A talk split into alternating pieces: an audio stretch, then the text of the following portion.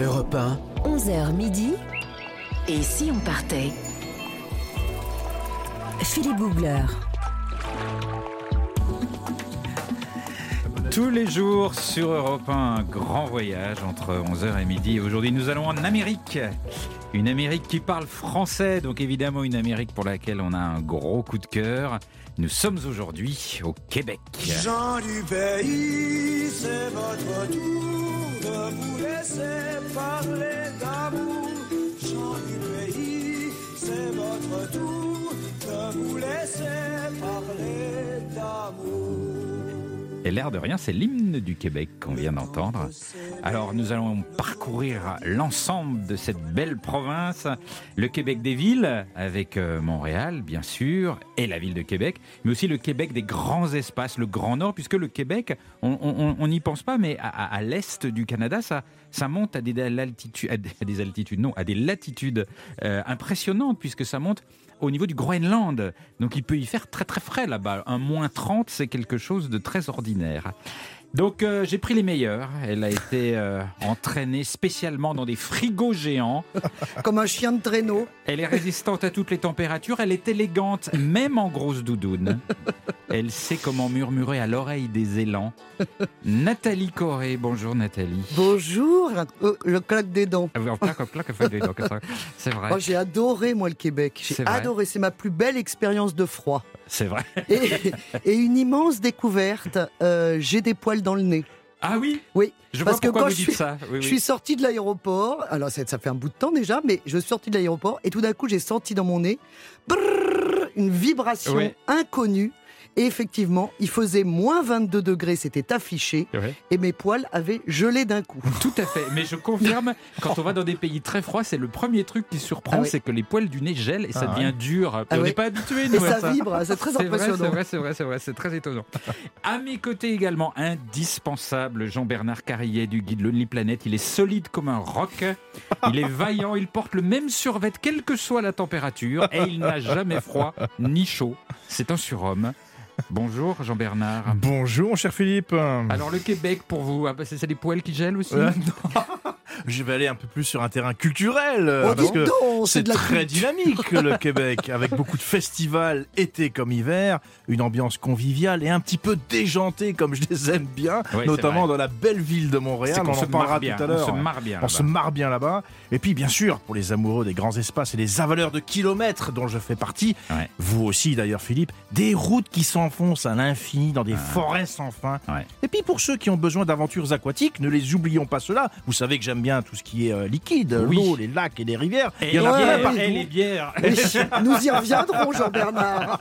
Moi, je voyais plutôt le fleuve majestueux, le Saint-Laurent, dans lequel il se passe tellement de choses. Très bien, joli programme, on va explorer tout ça avec vous. Et puis nous serons tout à l'heure en studio avec Benjamin Berthiaume, un pur Québécois installé à Paris depuis 2006 et qui a ouvert un, un bistrot-bar épicerie fine en plein cœur de la capitale à Paris.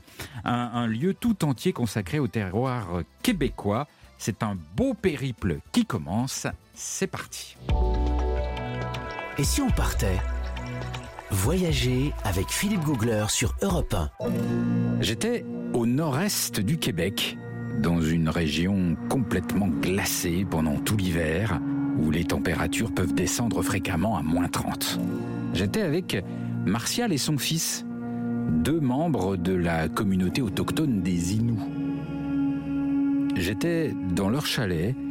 Un chalet là-bas, c'est un peu la, la cabane au Canada, une cabane complètement perdue, isolée au milieu de la nature, avec juste du blanc à 50 km à la ronde. Pas de route, pas de réseau téléphonique, juste la solitude, le froid et la neige.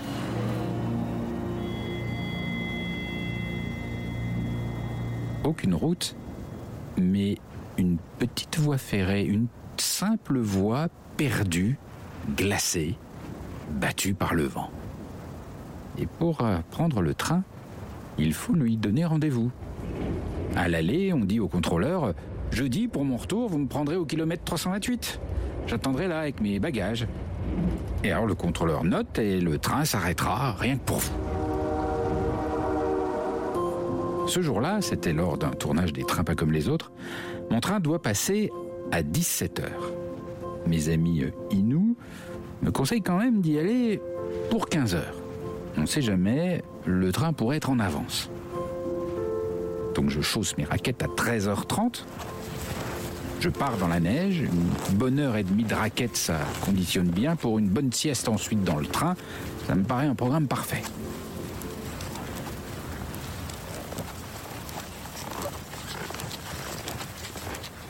J'arrive à 16h, épuisé, le long des rails, je suis content de détacher mes raquettes. Je suis content, mais je me rends compte progressivement de la situation. Voilà que je suis en train d'attendre un train qui doit s'arrêter pour moi au milieu de rien. Tout cela à 1h30 de marche d'une cabane, sans téléphone. Il fait moins 15. Bon, j'espère que tout se passera bien. Il est maintenant 17h, toujours moins 15 degrés, et je me dis que j'ai de la chance d'avoir une bonne doudoune. 18h30, le soleil commence à se coucher, le ciel est orange, c'est beau, mais euh, je commence à trouver le temps un peu long et l'air un peu frais. 19h15, il fait moins 20, toujours pas de train, et il fait noir. Ma doudoune a atteint ses limites. Le froid, petit à petit, s'infiltre dans le corps en suivant la colonne vertébrale, de haut en bas. C'est glaçant, je n'aime pas ça, je sais que quand ça commence, le froid ne reculera pas. Les choses vont empirer, il n'y a rien à faire. Et je m'inquiète sérieusement. Et si le train n'arrivait pas? Est-ce que je reste sur place? Ou est-ce que je retourne dans la cabane, sachant que le train suivant est dans trois jours? Et je me dis aussi qu'il n'y a aucun moyen de prévenir le train suivant qu'il devra marquer un stop pour moi. Il y a dans ces moments-là des décisions qui relèvent parfois de la survie, mais heureusement, on ne s'en rend pas trop compte.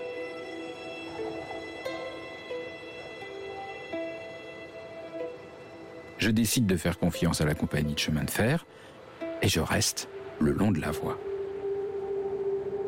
Il est 20h30. J'attends toujours, je suis glacé, glacé d'inquiétude. Jamais je n'ai autant espéré l'arrivée d'un train. Jamais. Le vent souffle plus fort, je grelotte, je saute sur place, je tape des pieds et surtout je regarde, je regarde la courbe des rails, je regarde le lointain, j'essaie d'entendre une vibration, d'apercevoir une lumière, quelque chose. Je suis dans le noir, il n'y a rien. Cette fois, je songe à repartir à la cabane dans la nuit. Mais c'est trop dangereux, je risque de me perdre et tout simplement de mourir de froid. Tout à coup, j'entends. J'entends dans le lointain un gros klaxon, un gros klaxon de bon gros train américain. Et puis, un éclat lumineux blanc dans la nuit. Il arrive. Alléluia, je saute de joie. Au sens propre, je suis content comme jamais. Il arrive enfin et j'espère qu'il ne m'a pas oublié, qu'il va bien s'arrêter. Car ça, comme on dit chez moi, ce serait le pompon. J'attends. Dès qu'il est dans ma ligne de mire, je m'agite dans tous les sens, je fais des grands signes. On ne sait jamais, il faut qu'il me voie absolument. Il devrait avoir commencé à ralentir. J'observe, je regarde. Oui, ça y est, il a ralenti. Il arrive, il s'arrête. C'est la première fois que j'ai l'impression qu'un train m'a sauvé la vie.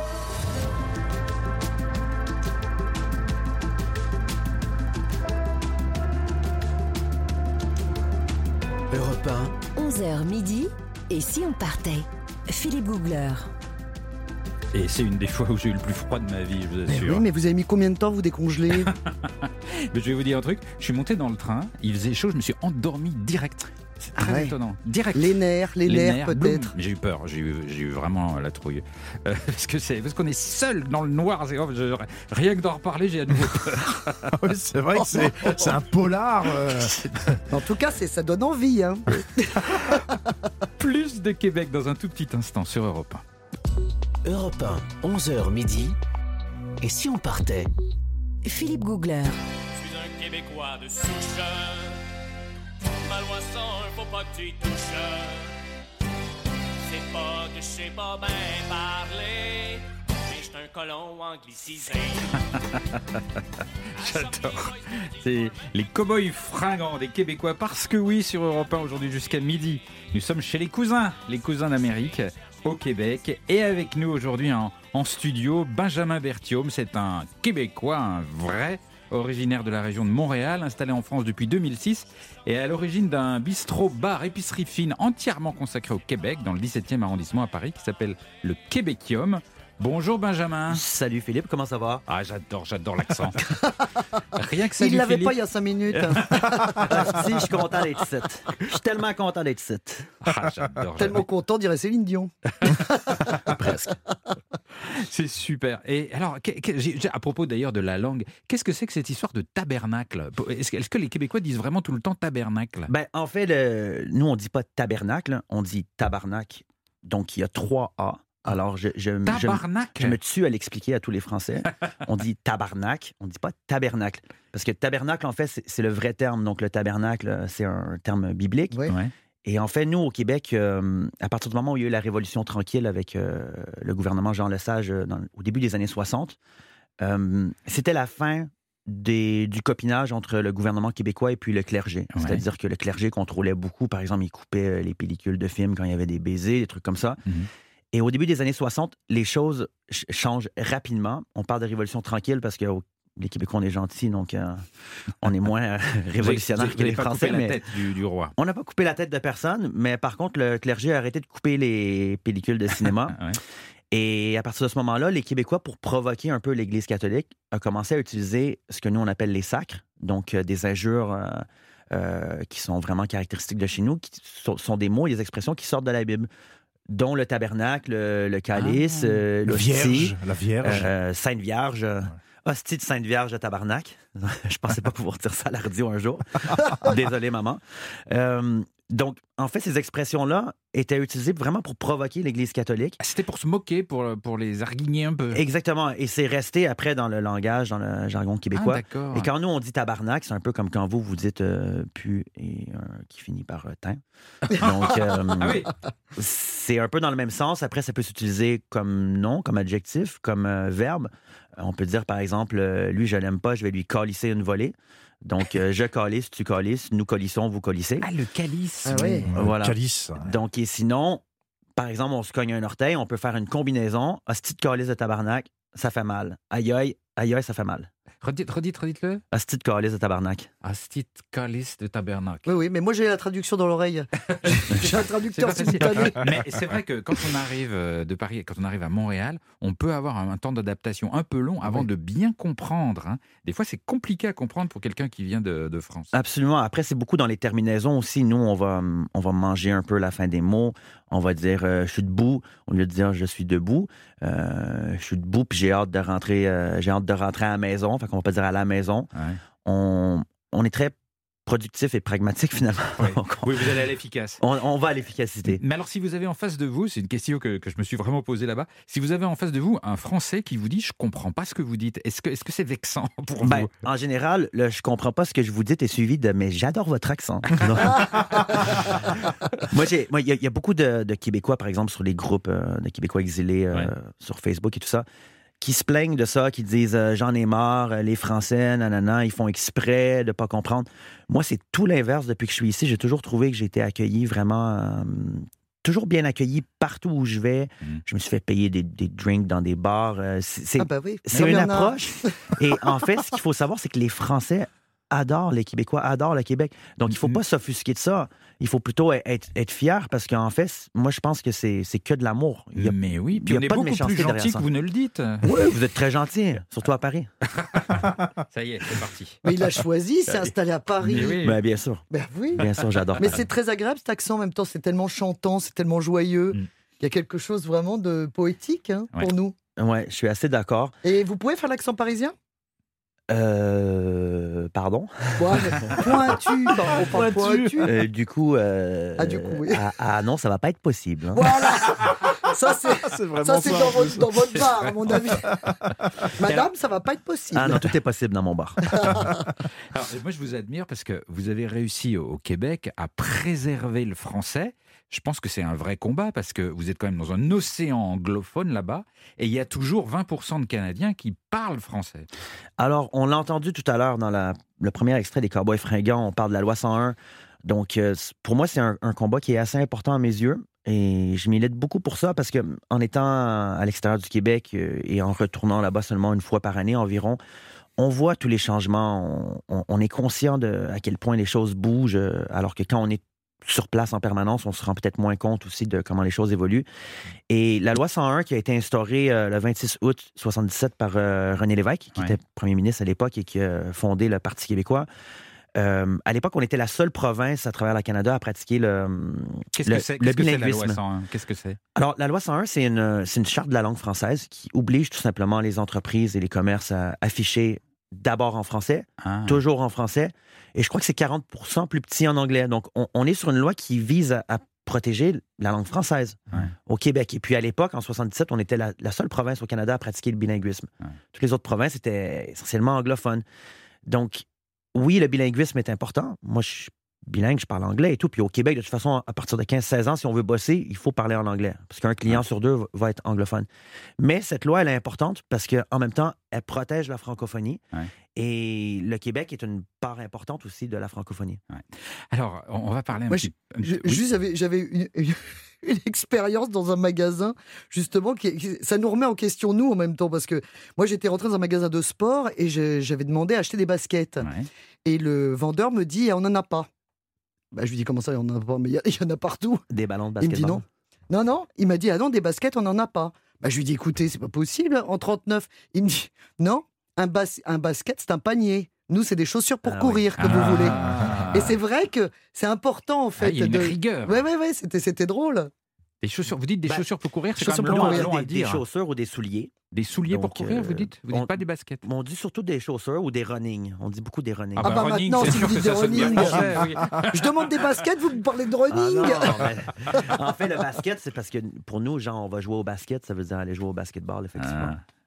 Alors, vous venez de, de Montréal, c'est c'est une drôle de ville quand même, parce que déjà Montréal, il faut savoir que c'est très chaud l'été, on pense toujours que c'est froid, mais l'été c'est bouillant, et puis c'est très froid l'hiver, et puis il faut choisir son camp, c'est-à-dire qu'il y a un côté très américain avec des buildings, des avenues à angle droit, et puis à côté de ça une vieille ville un peu européenne, et un quartier qui fait un peu français, le plateau. Vous, vous la décririez comme ça, Montréal? Oui, ben effectivement, euh, l'été, il fait très chaud, c'est tropical, donc on est sur un chaud humide, et l'hiver, on est sur un froid sec. Ouais. Donc, ce qui est quand même assez agréable. En général, c'est assez dégagé. euh, Il n'y a pas beaucoup de nuages, c'est ensoleillé, donc les gens, ils sortent beaucoup à l'extérieur pour euh, faire des activités de plein air. Euh, oui, Montréal, effectivement, le centre-ville, c'est très américain. C'est un genre, euh, beaucoup disent un, un mini New York. Ouais. On, on est sur une, euh, un aménagement très cartésien au niveau des avenues et tout, euh, un peu comme les, les- les grandes villes modernes, même comme Berlin a été Ouais. reconstruite. Et euh, effectivement, on a cette vieille ville euh, européenne avec euh, ce que nous, on appelle les condos ou les duplex, donc avec les fameux escaliers à l'extérieur. Oui, des escaliers en métal qui Ouais. longent la façade. Ouais, et puis ça, Philippe, hostie que ça glisse l'hiver. Il faut Ouais. faire très attention parce qu'on peut facilement tomber. Et euh, on a eff- effectivement aussi le, le- le- le vieux Montréal, où, qui est le, le- le quartier historique où il y a Pointe-à-Calière, où il y a vraiment la fondation de la ville de Montréal. Et ben, il y a le, le plateau, qui est un peu euh, le 21e arrondissement de Paris. Le Donc, 22e après Deauville. Oui. Après Deauville, ouais. Il manque juste, un- on va demander à Elon Musk de construire un tunnel euh, sous l'océan pour réunir. euh, Mais pourquoi vous dites que c'est le 21e arrondissement? Parce qu'il y a beaucoup de Parisiens? Il y a beaucoup de Parisiens. La plupart des Français s'installent sur le plateau. Je peux comprendre parce que c'est c'est un, arrondissement de Montréal qui a, qui a beaucoup de cachets. Euh, c'est très typique. Il y a le, le Mont-Royal aussi, donc le plateau Mont-Royal. C'est agréable. Le dimanche, il y a les tam-tams. euh, donc, euh, c'est très festif. C'est axé sur euh, la nature. Il y a le belvédère du Mont-Royal Mhm. avec euh, sa superbe vue sur toute la ville. Et ben, les Français, euh, dans, les, dans la dernière décennie, dans les deux dernières décennies, se sont beaucoup installés là-bas. Donc, euh, on- moi, je- moi, je peux les comprendre parce que c'est vrai que c'est assez charmant. Et puis il y a un, un petit charme à l'européenne dans, dans, dans, dans- Exactement. dans ce quartier-là. Et il y a beaucoup de commerces aussi qui sont, euh, voilà, les boulangers et tout, Ouais. qui axent sur la culture à Ouais. l'européenne. Ouais, c'est sûr que si on veut apprendre anglais, il faut pas aller à Montréal parce qu'on va parler que français. Euh, donc, euh, on se retrouve dans un tout petit instant pour continuer à explorer Montréal et tout le Québec avec vous, euh, Benjamin. À tout de suite sur À Europe. Europe 1, 11h midi. Et si on partait? Philippe Googler. À toi de bonheur, mon petit cœur, si tu remontes la Saguenay River. Saguenay River, Saguenay River, les escapades de Ah, Jean Cartier. Venue du Québec, là c'était euh, Horloge Simard, Saguenay River. Nous sommes euh, avec euh, Benjamin Berthiaume, qui est le patron du Québecium à Paris, qui nous parle de son Québec à lui. Alors, on- il y, a- il y a quelque chose de très spectaculaire à, à Montréal, c'est quand il fait froid, c'est en plein hiver, il y a, il y a de la neige absolument partout, ça n'empêche absolument pas les gens de vivre. On dit souvent d'ailleurs qu'une partie de Montréal vit sous terre pendant l'hiver, c'est vrai ou pas ça?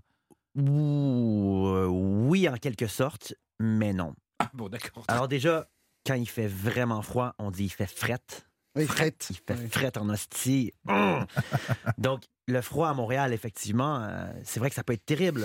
Euh, moi, je me souviens quand j'étais petit, il y a eu des tempêtes de neige avec euh, des dizaines et des dizaines de centimètres. Ça pouvait aller jusqu'à 60 centimètres. Donc, nous, les enfants, on jubilait parce qu'on on faisait des, des tempêtes de neige, on faisait des forts et puis c'était la guerre. On jouait à cachette aussi de- de- de- dans les maisons en banlieue de Montréal et tout. Donc, c'est vrai qu'il peut y avoir beaucoup de neige. Est-ce que c'est vrai qu'on vit sous terre? Non. Personne ne vit sous terre. Qu'est-ce que cette histoire de, de tunnels sous Montréal? Moi, j'ai toujours Alors- entendu parler de ça, de, de- que, que tout serait relié par des tunnels pour éviter le froid. Alors, le Montréal souterrain, on, on parle de réseau maintenant, donc c'est le nouveau nom du euh, réseau piétonnier de, de Montréal. Euh, c'est environ 32 km de galeries et de tunnels, et ça a été créé en 1962 par euh, le maire Jean Drapeau. Donc, la volonté de ces, de ces galeries, c'est de faire en sorte que les gens puissent arriver à des points stratégiques à Montréal. Par exemple, euh, la place Bonaventure, le mille euh, de la Gauchetière, qui sont des endroits stratégiques parce qu'il y a les bus qui arrivent euh, de la banlieue. En passant sous terre. Et ensuite, ils passent sous terre. Ouais. Et quand on arrive à la gare, ben, on garde son manteau sous le bras, on emprunte les galeries. Et puis, dans les galeries souterraines, il y a des restaurants, il y a des magasins. Ouais. Donc, on peut faire du shopping, on peut manger. Et en fait, par exemple, moi, je travaillais au Journal Voir à Montréal. Donc, j'arrivais juste en dessous de mon bâtiment. Je prenais l'ascenseur et je montais dans mon bureau. Et vous mettiez pas un pied dehors? Et je mettais pas un pied dehors, Ah à ben, part C'est pas mal pour prendre le bus euh, en banlieue de Montréal. Ouais. Donc, il y a des gens, par exemple, mon associé, lui, il vivait à, à Westmount, dans un immeuble euh, très prestigieux. Et puis, en fait, ben, lui, il descendait de son appartement avec l'ascenseur au parking. Ouais. Il prenait sa voiture et puis il partait directement jusqu'au bureau, Ouais. parking intérieur. Il montait dans son bureau, donc il prenait même pas de manteau. Ouais, c'est pas mal ça. Alors, c'est c'est pas mal ça. c'est un mode de vie qui permet aussi de, de vivre euh, plus agréablement euh, l'hiver. Il y a un sens pratique. En revanche, moi j'ai constaté un truc à Montréal assez dingue, c'est que comme l'été il fait très chaud, que l'hiver il fait très froid, les routes, le goudron sur les routes, il souffre beaucoup parce que il y a, il y a- il y a- ça s'étend, ça se rétrécit, etc. Et ça crée des nids de poules. Et il y a une quantité de nids de poules sur les, les routes de, de Montréal absolument phénoménaux. Et, il y a, vous allez peut-être me confirmer ça, je crois qu'il y a une appli où vous pouvez photographier le nid de poule pour l'envoyer à la municipalité. C'est un peu c'est Comme à c'est- Paris. dénonce ton nid de poule. Dénonce ton nid de poule. Et Balance puis, ton nid de poule. balance ton nid de poule et il y a une équipe qui vient qui vient réparer. Absolument. Euh, bon, si l'équipe vient réparer ça, je, je, je suis moins, euh, Ah bon? je suis moins renseigné. Ils viennent pas réparer. Mais, mais effectivement, c'est un peu comme euh, l'application de, de Mme Hidalgo euh, Oui. pour la ville de Paris. Euh, c'est vrai que Montréal, de toute façon, on, on a toujours connu Montréal en travaux. Euh, Il y, a, y a toujours, toujours des travaux sur Ouais. les routes. Il y a beaucoup de nids de poules, effectivement, mais c'est simple à expliquer. L'hiver est rude. Euh, les, les- les déneigeuses et les, les camions qui vont euh, poser le sel sur les routes, on parle de des camions 18 roues, donc c'est des monstres euh, de, de la route. Ouais. Et puis, effectivement, ben, ça, ça- le sel abîme les routes, Ouais. qui ne sont pas toujours construites avec des, des bons matériaux, d'ailleurs. Ça, c'est- vrai. Mais voilà, le climat très difficile en hiver fait que les routes sont permanence euh, en construction. quoi. Et, et alors, le, le- le- il, faut, il faut tout le temps, le matin, il faut, faut prévoir combien de temps pour, euh, pour déneiger sa voiture, pour, euh, pour déblayer devant sa maison? Ben, Il y, a, y a deux trucs importants, Philippe, euh, par rapport au, au matin euh, dans le train-train quotidien au, au- au Québec, euh, entre autres à Montréal. Le premier, c'est le démarreur à distance pour la voiture. C'est-à-dire? Ben, C'est-à-dire qu'on a une télécommande pour démarrer à distance la voiture. Donc, on, on se lève, on est dans son salon, on boit son café, on prend sa douche, on s'habille. Puis, environ euh, 15-20 minutes avant de partir, on démarre sa voiture depuis l'intérieur de sa maison. Quel intérêt? Ben, L'intérêt, c'est que le, chauffe- si, elle le- chauffe. le chauffage est, Ah. allum- est allumé. Euh, en fait, il fait moins 30 dehors. Donc, il faut que la voiture elle chauffe pour pas qu'il y ait un choc thermique trop important. Donc, Ah c'est- ouais? c'est- c'est c'est une- un confort de vie que la plupart des Québécois ont adopté. Parce que voilà, au quotidien, on rentre dans la voiture. Si la voiture est à moins 30 à l'intérieur, le volant est complètement glacé. C'est le cauchemar. assez désagréable. Donc, il y a le démarreur à distance et le deuxième accessoire indispensable, c'est la souffleuse à neige. Donc, on parle d'un investissement d'environ euh, bon, environ entre 1500 et 2500 euros en fonction des euh, Tout le monde a 2500 ça. dollars. Tout le monde a ça, sa souffleuse à neige. Ceux qui ont les moyens, oui. Parce qu'en fait, le matin, euh, s'il y a une tempête de neige en- dans, dans la nuit et qu'il y a Ouais. 40 cm de neige, faut déneiger son entrée pour sortir la voiture. Ouais. Et ensuite, les déneigeuses qui passent dans la rue, euh, elles ont des, euh, des pelles euh, perpendiculaires euh, en oblique euh, par rapport au camion. Donc, elles, leur boulot, c'est de remettre la neige le long de la rue, donc c'est-à-dire la remettre devant ton entrée de chez Ouais, toi. il faut un talus de neige devant votre entrée. Donc, en fait, Prisonnier. tu, tu pars le matin avec ta voiture. Quand tu reviens le soir, il y a un talus de neige devant chez toi. Donc, il faut repelleter. Puis le lendemain, ben, rebelote, il faut recommencer. Ouais. Donc, sans souffleuse, c'est un peu difficile, mais après, ça, ça fait des, des, des- des beaux bûcherons euh, bien musclés euh, comme moi. Ah oui, ça, je confirme. Et, et ce qui m'épate, c'est que la vie continue. Tout s'arrête pas parce qu'il y a 2 mètres de neige. Pas du tout. Alors que ça doit vous faire rire parce que chez nous, on est vite bloqué dès qu'il y a 30 cm de neige. Même Trois- pas, 3 même centimètres, 3, ouais. 3 cm. Ça doit vous faire rigoler, non? Ben, en fait, ça, ça me fait rigoler, mais en même temps, j'ai trouvé ça triste. Je me souviens plus, c'est euh, quelle année qu'il y a eu euh, effectivement des gens qui ont été bloqués sur l'autoroute parce qu'il y avait environ 3-4 cm de neige. Les gens, ils ont dormi sur l'autoroute dans leur voiture, mais je me disais, mais ils vont, ils vont mourir, ils ont jamais fait ça. Comment ils vont survivre? C'est pas des trappeurs, quand même. Mais euh, souvent, quand je vois des gens, quand il y a un petit peu de neige à Paris, puis que je vois les gens, ils sont en galère en voiture, ben, j'arrête, je tape dans la, dans la fenêtre du conducteur, je lui dis, démarre en deuxième. Donc, si je peux donner un conseil à tout le monde, quand il y a un peu de neige, un peu de glace, démarrez vos voitures en deuxième. En première, ça sert à rien. Ça va, comme on dit chez nous, ça va spinner dans le vide. Ça va Ouais. spinner dans le vide. bon, restez avec nous, Benjamin, pendant toute cette heure, parce que je sens que vous êtes plein de bons conseils venus du froid. Dans un tout petit instant, on va retrouver Nathalie Corée et plein d'infos insolites trouvées euh, sous la glace au Québec. À tout de suite sur creusé. Europe 1. Et si on partait? Tout l'été, Philippe Googler vous fait voyager sur Europe 1. Dans un instant sur Europe 1, nous continuons à explorer le Québec. Et on le sait peu, on le dit moins, le Québec, c'est aussi le pays des lacs. Savez-vous combien il y a de lacs au Québec? Plus de 500 000. C'est incroyable. 500 000 lacs de différentes superficies. À tout de suite sur Europe 11h midi. Et si on partait? Philippe Googler sur Europe 1. province de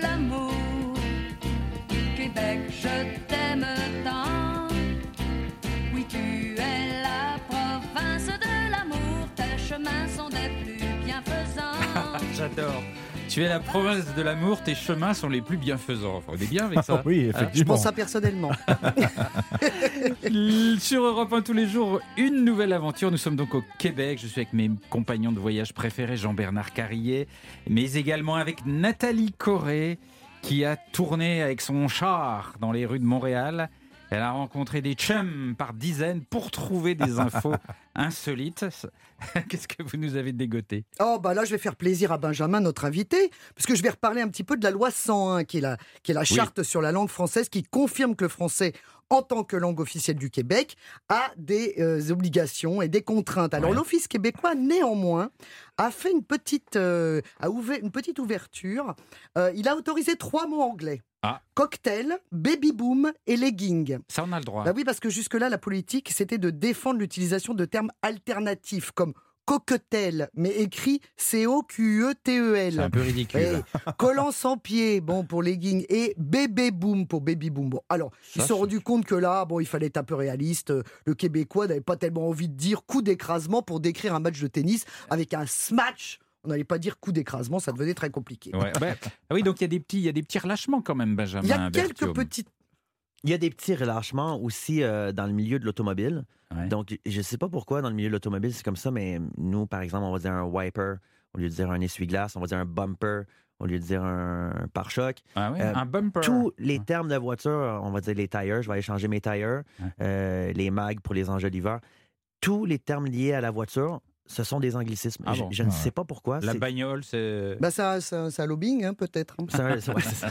En revanche, là où on ne rigole pas, c'est sur les titres de films internationaux. Ah. Alors là, au Québec, Tout est traduit en français. C'est la loi sur le cinéma qui, euh, qui stipule que si le film est destiné à la présentation au public, le titre doit être écrit en français. Et pourquoi? Eh ben pour que tout le monde comprenne. Eh oui, et ça, je pense que la France devrait se poser la question, parce que c'est vrai que quand on va voir en France Darkwater, The Father ou Army of the Dead, Mhm. quand on parle pas anglais, on sait pas trop ce qu'on va voir. C'est pas faux. Alors que du coup, euh, effectivement, au Québec, ce qui, ça donne Pulp Fiction, eh bien, c'est fiction pulpeuse. Ça, bah, ça change un peu Dancing. la tonalité quand Ah même. oui. Oui, Fiction mais au moins, pulpeuse. vous savez ce que vous allez voir. Dirty Dancing, c'est danse lascive. Ah ouais. Et encore, vous pouvez tuer Bill à la place de Kill Bill Ah, ça de sonne moins Quentin bien, quand même. Tarantino. Mais ça sonne moins bien, c'est écrit, c'est important. Mais c'est logique. C'est vrai qu'on devrait avoir quand même cette petite chose. Et puis c'est vrai que cette loi, elle est quand même assez stricte, notamment euh, euh, dans la communication publique. C'est pour ça que, par exemple, au Québec, les enseignes comme euh, KFC, qui est Kentucky Fried Chicken, s'appellent PFK, poulet frit du Kentucky. Ah, c'est marrant ça. C'est vrai Ouais. Fruits mais du oui, mais ils ont raison. Ils Ah, ont raison. marrant, ça. Ah. Alors, autre chose spéciale Jean-Bernard. Après, Ah, fourche-. Après fourchette et sac à dos, voici cabane et bistrot. Oui. Alors, Jean-Bernard, figurez-vous que d'après le journal de Montréal, on va mettre du vin rosé de Provence en canette. En Ah. canette. Eh oui, mais Ah. où va le monde, Jean-Bernard Oui, là, C'est-à-dire oui. qu'en 2021, on en est rendu là. De jeunes entrepreneurs ont eu cette idée complètement folle. Ils misent sur la convivialité de la canette. Ouais. Parce que ça se, revoit- ça se refroidit plus vite, ça se manipule bien et particulièrement, c'est adapté à des événements de type concert en plein air, plage, Ouais. bateau, que sais-je. Enfin, attention quand même, dans une canette, il y a l'équivalent de deux verres de vin. Oui, quand voyez même. Donc ça, bon, moi je dirais, le rosé, c'est quand même dans un verre avec des glaçons. Mais je oui, suis mais ça- la canette ouais. se met plus aisément dans la neige pour être refroidie. Oui, tout à fait. Mais enfin, écoutez, du rosé. Non, mais à quand le champagne en canette aussi Non, mais franchement. Alors, une autre petite information. Euh, alors, attendez, je suis perdu dans mes feuilles. Que ça... Ah oui. Alors voilà, oui. Attention, tous à vos cartons. Au Québec, on déménage tous le 1er juillet. Ah, Il comment faut ça confirmer, Benjamin. Ouais, t'es le Voilà. 1er juillet, ouais. Eh oui, c'est la fin des baux de location. C'est-à-dire qu'il y a une seule journée où il y a 200 000 ménages qui changent de domicile. Tous en même temps? Voilà. On peut pas déménager à une autre date? Ah ben, bah vous pouvez. On peut, Enfin, la mais- tradition, c'est ça. En fait, c'est efficace comme ça. Voilà, c'est Ouais, mais ça doit efficace. être impossible de trouver un déménageur. Bah, surtout, c'est très cher, parce Bah qu'ils ont doublé les prix, bien évidemment. Mais enfin, avant 1975, c'était le 1er mai. Mais pour les bambins, il y avait problème. Parce qu'évidemment, comment vous allez à l'école alors que vous changez d'école? C'est Ouais. compliqué. Donc là, du coup, ils ont, ils ont, ils ont acté que c'était le 1er juillet. Mais le 1er juillet, c'est la fête nationale au Canada. Ça leur, ça leur fait une bonne excuse pour pas la fêter. Ils disent, ah bah non, on peut pas, on est dans les cartons des ménages. Et pourquoi ils n'ont pas envie de fêter la fête nationale? Bah au Canada, bah, parce que bah, ils sont francophones. C'est parce qu'en général, on, on a trop fêté le 24 juin, qui est la fête nationale du Québec. Ah Voilà, Joli c'est un petit peu chauvin. Alors évidemment, qui gagnent bah, les déménageurs, comme vous l'avez dit, qui doublent leur prix, mais aussi les pizzerias, les vendeurs de bière, et puis les trottoirs. Parce qu'évidemment, tout le monde, euh, finalement, les trottoirs de, de- de- du Québec se transforment en vide-grenier, Ouais. voire en dépotoir malheureusement. Mais enfin, on peut s'équiper gratos du coup. hein. Vous avez un petit meublé où il n'y a, pas assez Mais de oui. choses, tac, vous prenez dehors. C'est très pratique. Moi, je C'est dis, un c'est pas grand mal. échange de meubles en fait, si ça se trouve. Mais oui, c'est pour ça, c'est pas mal. Alors, euh, bah, on va parler gastronomie quand même, Oui. parce qu'effectivement, Gros sujet au Canada, Ouais. euh, bah au oui, Québec. mais- mais- alors, je ne sais pas si on en mange chez vous, certainement dans votre, dans votre restaurant, c'est la poutine. Ah, Alors, la poutine. Bon, je me permets de- d'expliquer la base, cher Benjamin. il a changé Alors- de mine, Benjamin, tout à coup. Alors, C'est très sérieux. mais comme on dit, c'est dense, c'est chaleureux, c'est réconfortant, c'est comme un accueil au Québec. La vérité, c'est que c'est un petit peu lourd, quand même, on peut le dire. La base, c'est des frites, du cheddar en grains, un fromage qui font bien, et une sauce brune. C'est ça. Bon, alors moi j'en ai mangé hier, je crois que je vais le digérer dimanche, hein, grosso modo. Il y a deux écoles pour les frites, vous me confirmez, avec ou sans la plure, c'est-à-dire avant la- avec la peau. Bon, le mieux c'est avec une petite fine couche de peau. Hein, c'est comme ça que vous la faites, vous? C'est comme ça que je la fais, moi. Très bien. Et alors, est-ce que vous pratiquez la, fa- la, la- la Fashion Week, dire La Poutine Week? La Poutine Week, c'est la semaine de la Poutine. Début février, dans le monde entier. Alors, chacun a un nom et une région. Alors là, vous allez m'expliquer, parce que je n'ai pas tout à fait pigé. Dans l'édition 2021, alors figurez-vous que le gradure de chez Mambolduc s'est fait détrôner par Cochonne comme ta mère. Ah, c'est c'est- c'est Mère un écrit. MER, bien sûr. et Poutine couvre-feu a gagné face à la belle Tonki. Mais enfin, on n'est plus dans la, la Poutine tradie, là. Parce que apparemment, il y a euh, de la- du hamburger avec de la sauce asiatique par-dessus. Le trappeur, c'est une poutine tabarnak ajoutée avec du popcorn au caprica, de l'effiloché de porc. Enfin, moi, je comprends plus rien. Ben, en fait, le, le principe de la poutine, c'est aussi, euh, c'est aussi de rajouter des choses à, à- à l'intérieur de la poutine. Ah ouais. Moi, par exemple, quand j'étais que ça au- soit plus léger. Quand j'étais au, lycée, j'allais dans un, un restaurant qui s'appelait La Belle Province tous, tous les midis, tout ça, on prenait des poutines. Et en fait, c'est c'est un genre de snack un peu à l'américaine. Sur la table, il y a toujours du vinaigre, du paprika, il de la tabasco, il du sel, il y du...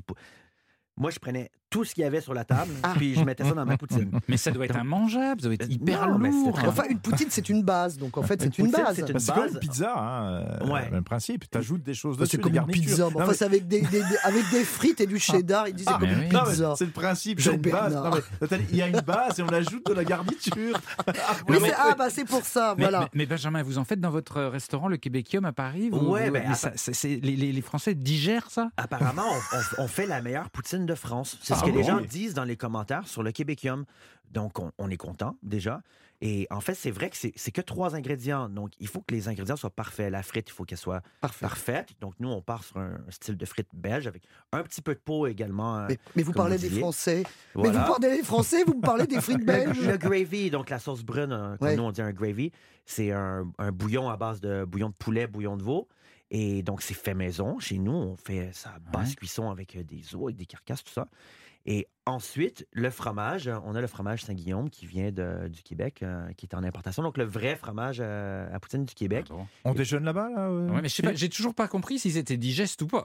Mais non, mais c'est pour le grand froid. Moi, je crois que la base, c'est que c'est pour supporter l'hiver. Ouais. C'est un plat d'hiver, quand C'est même. un, c'est un peu notre kebab à nous, c'est-à-dire que c'est c'est le truc, euh, c'est le truc qu'on mange en sortie de boîte. euh. Bah, moi, je dirais bon appétit ou pas.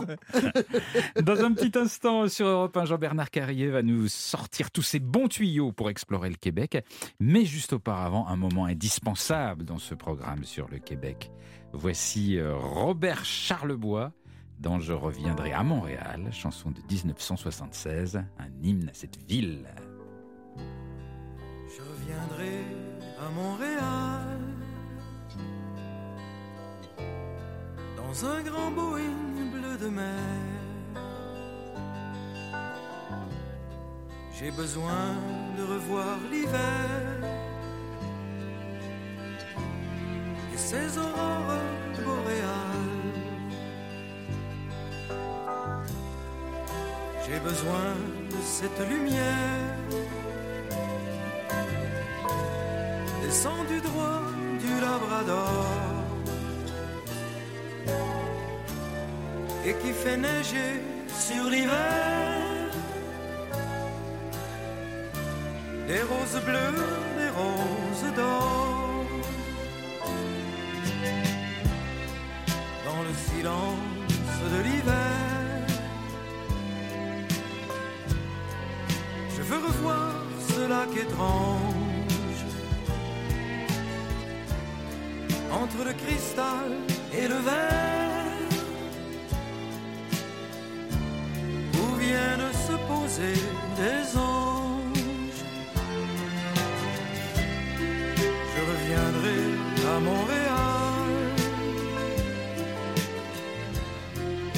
Écouter le vent de la mer. Se briser comme un grand cheval sur les remparts blancs de l'hiver. Je veux revoir le long des airs des rues qui n'en finissent pas,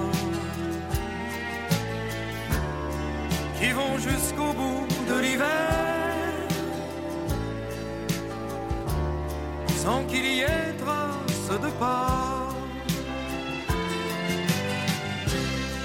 J'ai besoin de sentir le froid,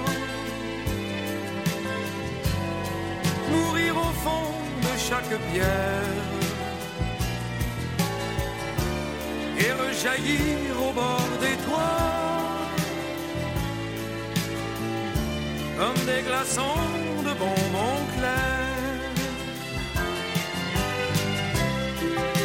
reviendrai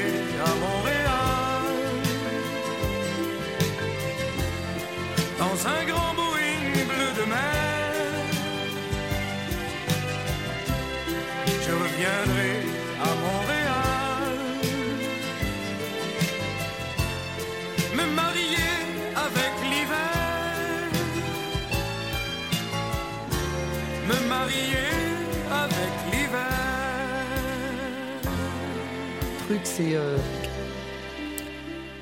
Voilà, un hymne à Montréal et à l'hiver de Robert Charlebois sur Europe 1. Europe 1, Philippe Googler. Chez moi, les forêts se balancent et le toit gratte le ciel. Ah, Céline.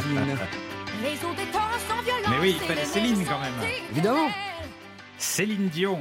Chez moi, les loups sont à nos portes et tous les enfants les comprennent. Il y a de la voix, hein, c'est incontestable. Ah, bah oui. Belle voix, belle énergie. Nous sommes sur Europe 1 et au Québec jusqu'à midi avec euh, mes compagnons de voyage et avec Benjamin Berthiaume qui a créé un bistrot, épicerie fine, restaurant à Paris et qui parle merveilleusement du, du Québec. Euh, mon cher Jean-Bernard Carrier, vous êtes notre baroudeur en chef. J'imagine que pour vous, le, le- le Québec, c'est les grands espaces, c'est la nature, c'est l'aspect sauvage qui vous intéresse. Certes, on va y venir, mon cher Philippe, mais je vais quand même reparler de Montréal parce que Ah c'est bon, quand vous même êtes branché par les Moi, j'ai adoré cette ville-là. Franchement, je pourrais y vivre. Franchement, je pourrais y vivre. Euh, surtout, alors pas dans le quartier du Plateau, parce que vous avez dit c'est le quartier des Parisiens, donc j'ai pas forcément envie de me retrouver avec d'autres Parisiens à Montréal. Il y a un autre quartier, Mais qu'est-ce que vous avez contre les Parisiens? Bah, peut-être ce- pas à Montréal quand même, vous voyez. Racisme anti-parisien. Non, moi, le quartier, le, le- le quartier que, que franchement j'adore, c'est le Mile End, Ouais. cher euh, Benjamin. C'est le quartier, il est collé au plateau, mais lui, c'est typiquement montréalais. Il y a une ambiance de geek. Vous voyez, il y a Ubisoft, hein, la, la grande entreprise qui est tout près. C'est geek, il y a du street art, il y a une ambiance village en pleine ville. Tout le monde se tutoie, c'est bienveillant. Il y a un petit côté bobo version, euh, version québécoise. Il y a des paysages de cartes postales. Il y a des micro-brasseries partout, d'ailleurs. C'est super sympa. C'est vraiment, pour moi, c'est la quintessence de Montréal. Et d'ailleurs c'est un quartier qui est régulièrement classé parmi les quartiers les plus agréables à vivre au monde dans Ah tous bon les dans tous les classements Ah faits ouais. par les, euh, les différentes institutions. Donc c'est vraiment le bon plan euh, si on veut aller à Montréal. Et puis justement il y a un événement très particulièrement là. Vous en avez juste touché un tout petit mot mon cher mon cher Benjamin. C'est un- alors c'est pas vraiment un festival. euh, ça n'a rien d'officiel. C'est un rassemblement informel mais régulier qui a lieu tous les dimanches matins en été, c'est-à-dire en ce moment jusqu'à fin septembre sur les pelouses du parc Mont-Royal. Ça s'appelle Tam Tam. Voilà, le fameux Tam Tam. Alors, c'est des percussionnistes qui se regroupent tous les dimanches euh, matins. Et il y a à la fois des pros, des amateurs. Il y a une super ambiance. C'est décontracté, c'est convivial. Et vous avez un public qui est très varié. C'est ça qui est génial. Vous avez la petite mamie qui est en train de faire ces exercices de réveil musculaire. et à côté, vous avez des, des punks qui sortent de boîtes complètement improbables, qui sont en, en train de se remettre de leur gueule de bois. Donc, vous avez un mélange des genres qui est vraiment typiquement montréalais. Tout que le vous monde ensemble, Voilà, tout le monde ensemble. Moi, je exactement. suis un peu percussionniste aussi. Euh, je suis un peu musicien, donc c'est vrai que j'ai fait, j'ai beaucoup fait les tam tams du Mont-Royal euh, avec avec mon tam tam ou soit avec mon jarbouka aussi. Ouais. Et c'est très agréable justement parce qu'on sent cette, euh, ce côté multiculturel, cette mixité sociale qui Exactement. ça prouve à quel point il ça- fait bon vivre à Montréal. Ça brasse et c'est très sympa. Il faut qu'on parle un petit peu de l'été indien Ah, quand même. l'été indien. Alors là, vous touchez corde sensible parce que au niveau visuel, c'est la chose la plus magnifique qu'on puisse vivre euh, dans ce Québec. Alors l'été indien, c'est à partir de mi-septembre, hein, si on veut dater, mi-septembre jusqu'à à peu près début octobre. C'est une prolongation de l'été. hein. Exactement. Alors, ce qui se passe, ça vient d'un phénomène très, euh, comment dire, euh, un phénomène bio- biologique, si je puis dire, parce qu'à partir de septembre, la lumière du jour devient moins intense, ce qui change la pigmentation des feuilles des arbres. Elles deviennent jaunes, ocre, rousses, rouges, orangées, des nuances pourpres, dorées, et c'est absolument féerique. C'est un tableau de peintre. On a l'impression qu'on a un filtre devant les yeux tellement c'est beau. Et là où il faut aller, vous allez peut-être me le confirmer, j'espère, Benjamin, mais c'est à Tremblant, dans les Laurentides. C'est- ouais. le Mont Tremblant. C'est à deux heures de route à peu près au nord de Montréal. C'est facile d'accès. Alors l'hiver, c'est une station de, de ski qui est très prisée, mais à l'automne, on y vient spécifiquement pour en prendre plein la vue, voir ces fameuses forêts, ce moutonnement de forêts avec ses couleurs resplendissantes, flamboyantes. Et le top, c'est de prendre la télécabine qui vous monte au sommet de ce Mont Tremblant. Et là, vous avez un océan de forêts avec toutes ces couleurs, ces, ces, ces pointillistes, ces couleurs pointillistes. C'est absolument génial. Et si vous avez les moyens, vous faites même un survol en hélico. Alors là, c'est le top. Ouais, c'est très très très beau. L'été indien, c'est vraiment tous les ans? Il fait vraiment toujours très beau euh, à cette date-là au, Ben, au Québec? Ça dépend des années, mais on a toujours. euh, en fait, il y a deux relents au Québec. Il y a vraiment quatre saisons qui sont très marquées, euh, mais il y, a, il y a toujours deux relances. Il y a une relance de l'hiver qui, euh, qui arrive à peu près au mois d'avril. Donc, en général, toute la neige est fondue. Il commence à faire 10, 12, 13, 14 degrés. Donc, les gens, ils disent, ça y est, c'est fini, c'est fini, c'est fini. Et bing Puis là, le 30 avril, boum, tempête de neige, 30 cm. Là, les gens, ils sont désespérés. Donc, il y a toujours une relance. Et l'été indien, c'est- c'est comme ça également. C'est-à-dire que fin, fin- fin septembre ou à partir de la mi-septembre, on peut avoir une belle semaine avec des températures à 28, 29, 30 degrés. 30 degrés, ah Ça peut monter jusqu'à 30 degrés. C'est très agréable. Moi, personnellement, c'est ma, ma saison préférée. J'a- J'adore l'automne aussi Mm. Ouais. à, à cause de toutes ces couleurs parce qu'il y, il y a- ce côté très euh, Mm. passionnel avec ces feuilles qui sont rouges, Mm. jaunes et tout. Magnifique. Moi, j'ai un point négatif. Les Ah, moustiques. Ah, les moustiques, j'allais dire. Ah oui. Ouais. Ben, les moustiques, justement, en automne, il y en a beaucoup moins parce que les températures euh, baissent. Ah, ouais. C'est vraiment en été, effectivement, au Québec, on a un été qui est humide. Si on va dans les Laurentides, euh, oui, euh, Ça pique. beaucoup de moustiques. Ouais. Ça pique, ça pique pas mal.